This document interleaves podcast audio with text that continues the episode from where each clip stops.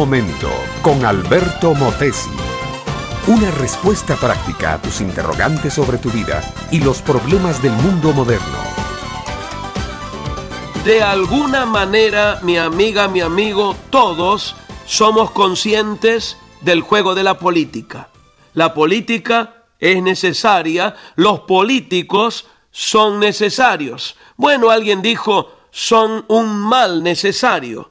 Pero al punto al que voy es este.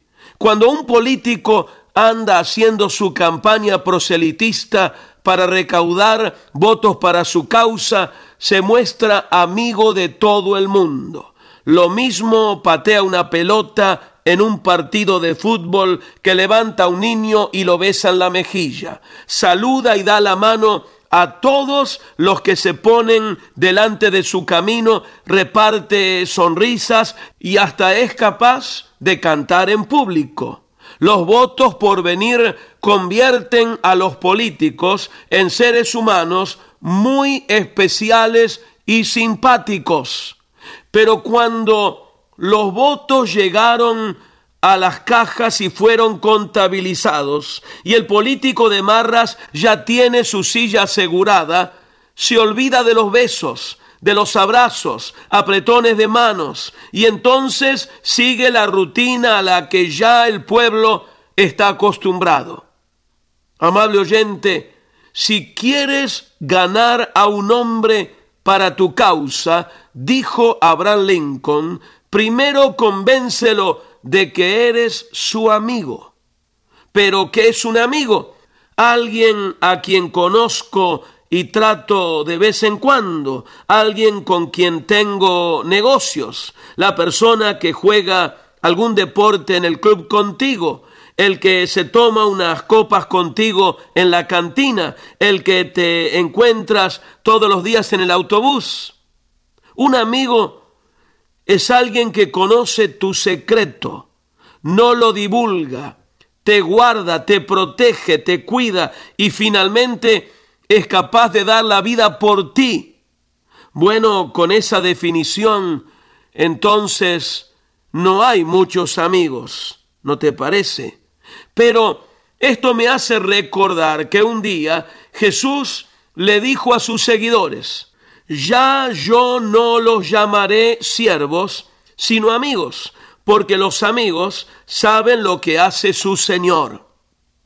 Yo te pregunto, ¿sabes tú lo que Cristo hace, lo que Cristo quiere? ¿Para qué vino Cristo a la tierra? ¿Por qué volverá por segunda vez en un tiempo no muy lejano? En otras palabras, ¿eres tú amigo de Cristo? Bueno, déjame decirte que ser amigo del Señor es muy fácil, solo se demanda de ti que te arrepientas de todos tus pecados y tengas fe. Esto quiere decir confianza total en Jesucristo. Él murió por ti en la cruz. Esa muerte te garantiza la vida eterna.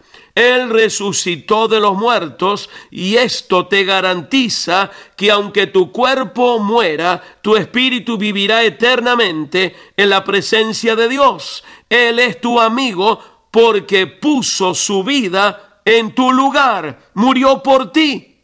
Acéptalo ahora como tu Señor, reconócelo como tu rey, tu dueño, tu jefe, tu amo, como la máxima autoridad de tu vida y habrás ganado un amigo eterno.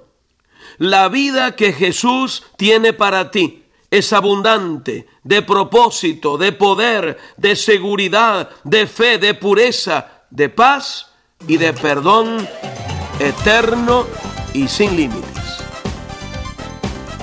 Este fue Un Momento con Alberto Motesi. Escúchanos nuevamente por esta misma emisora. Puedo continuar bendiciendo tu vida. Busca mi página oficial facebook.com barra Alberto Motesi.